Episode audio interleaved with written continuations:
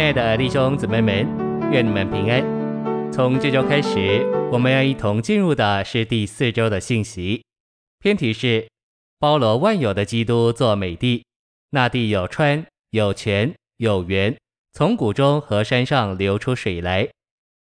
这一周我们要读经的范围是《申命记》八章七节，十一章十一到十二节，耶利米书二章十三节，十七章七到八节。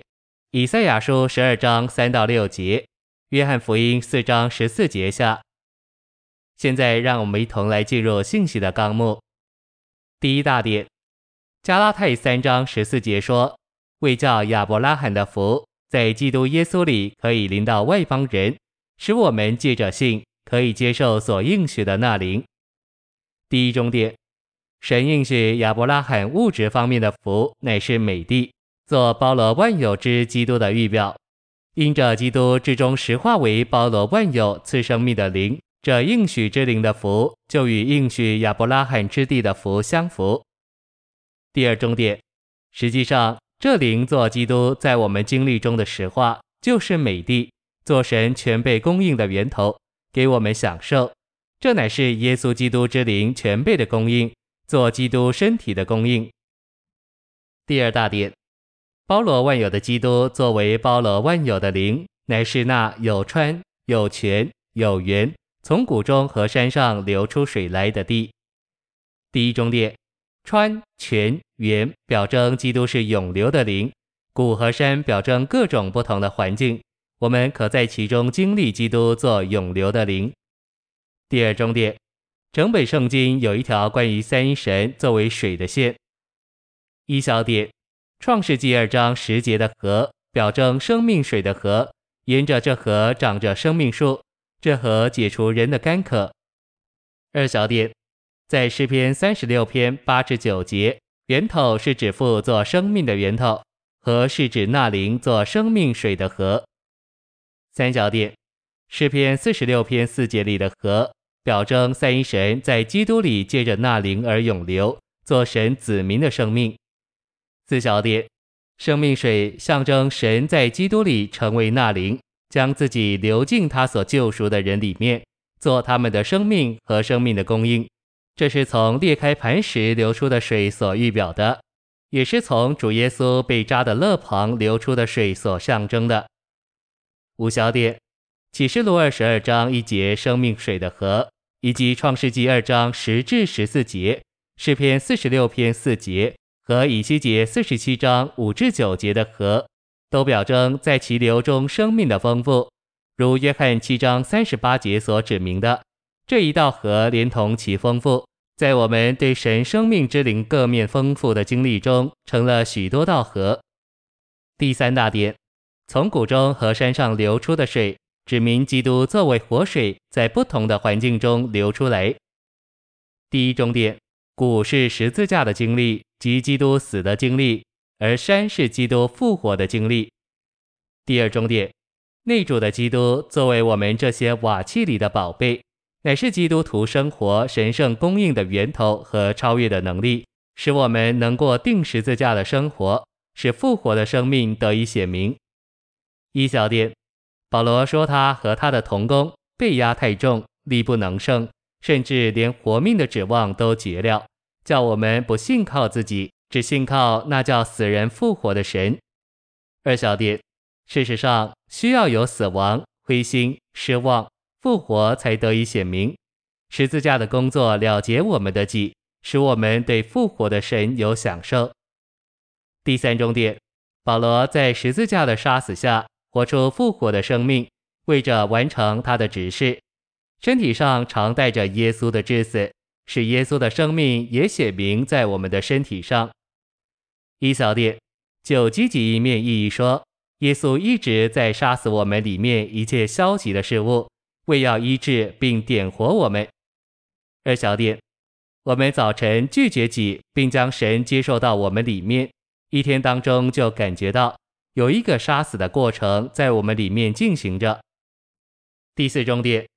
因为我们这活着的人是常为耶稣被交于死，使耶稣的生命也在我们这必死的肉身上显明出来。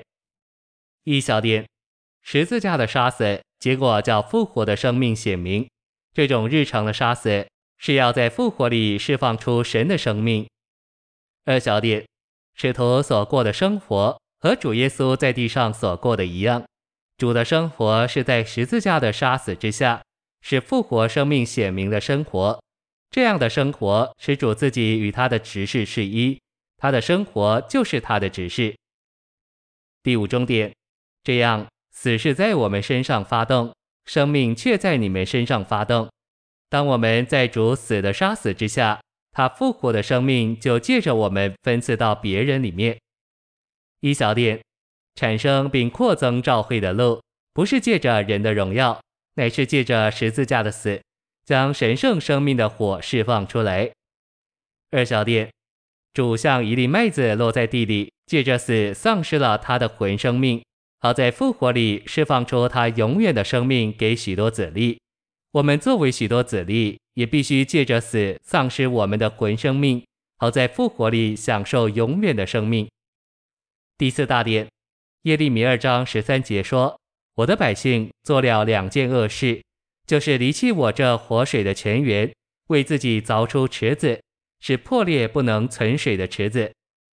第一终点，神的百姓所做的恶事，乃是他们离弃神做他们的泉源源头，并且转向神以外的源头。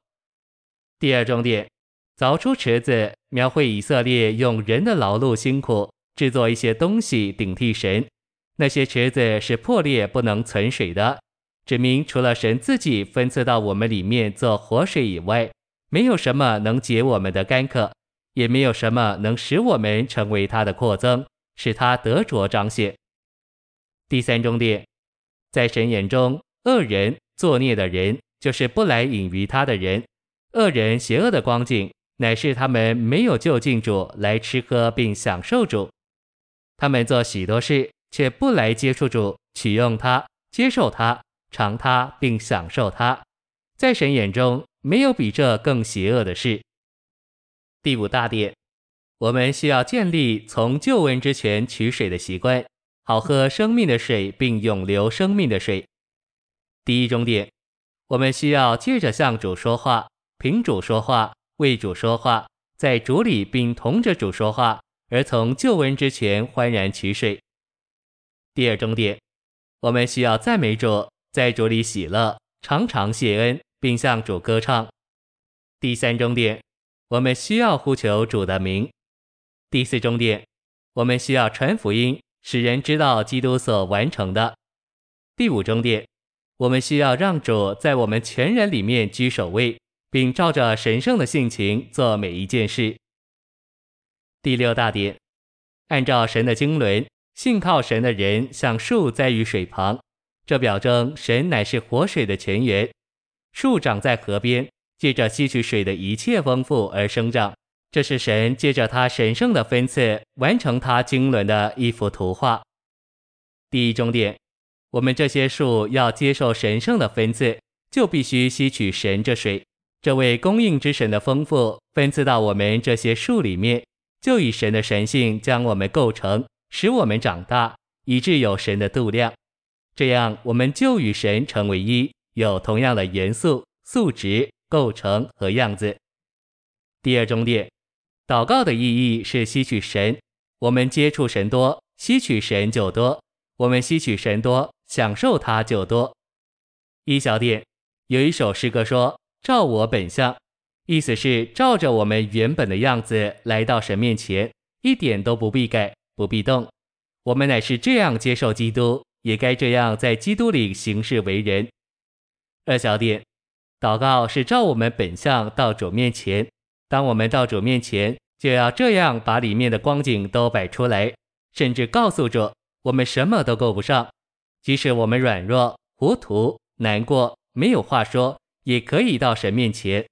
无论我们里面有什么光景，就把那种光景带到神面前。